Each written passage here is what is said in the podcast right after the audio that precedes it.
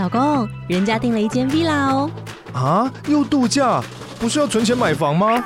我是订了凤凰 villa。哇，竟然有千平花园，十五项休闲公社，回家就像度假哎！而且花园比房子还要大呢。还有我最爱的游泳池，耶！龙大营建 villa 生活，十年防水保固，二至三房，零七三九八五五五五，凤凰 villa。悄悄话时间，英的悄悄话时间要推荐大家韩版《想见你》走进你的时间。那我最近已经看到第八集喽，其实它大部分故事都跟原作相同，可是有微改一些设定。那像它穿越的时间呢、就有融入韩国的重要时刻哦，像是二零零二年的世足赛，二零零七年的金融危机。那年纪的设定也有不同，就是台版的女主角她二十七岁，韩版是设定在三十六岁。那我觉得里面有个非常有趣的点，就是演女主角叔叔的演员朴赫圈呢，他就是演那个财阀家小儿子里面那个奇迹投资公司的老板。那时候他遇到宋仲基穿越的那一位，然后我就觉得哇，这个演员也太酷了吧！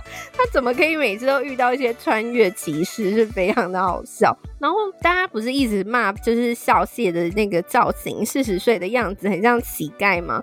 那可是导演呢、他其实最近受房。的时候就有说，他其实早就料料到会被大家就是讽刺，可是因为他认为呢，就是四十岁的实现。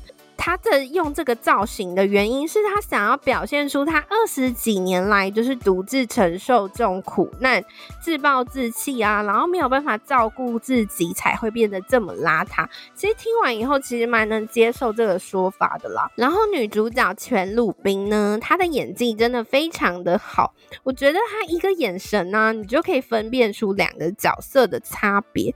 然后整个穿越剧情呢，也非常的烧脑。然后我就是都会去找那种神人分析以前那种台版的穿越图比对，不然真的是看不懂呢。有兴趣也是可以给韩版一个机会，可以去收看哦。最近 Ju 呢，除了 TwoPM 的歌是一直无止境的回放之外呢，就是很喜欢听华莎的新歌 I Love My Body。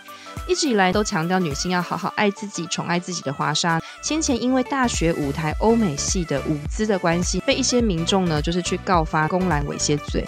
那华莎后来其实她有在节目分享呢，她因为这件事情，其实她在美巡的时候。啊，在停车场大哭。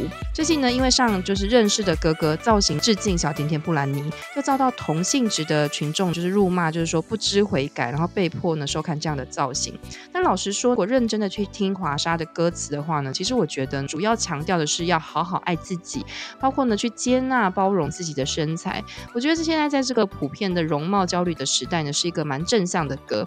那当然，我觉得每个人对舞台呈现的接受度不同，我也我也尊重。只是呢，我有点好。好奇呢？为什么女生穿这样不行，会被告公然猥亵？我俊浩呢，在舞台呢摸裤子各种顶呢，成员们各种脱衣服，粉丝比较想要大叫“哦莫莫 so sexy”，boy guy baby baby one more time，真是一个有趣的事情呢。那另外呢，想请听众呢，就是帮啾想想脱离废人症的好方法。毕竟俊浩都要来了，迷妹的肾脏还没有长齐，要好好的工作才能把肾脏都长出来，拿出魔法小卡来买票啦。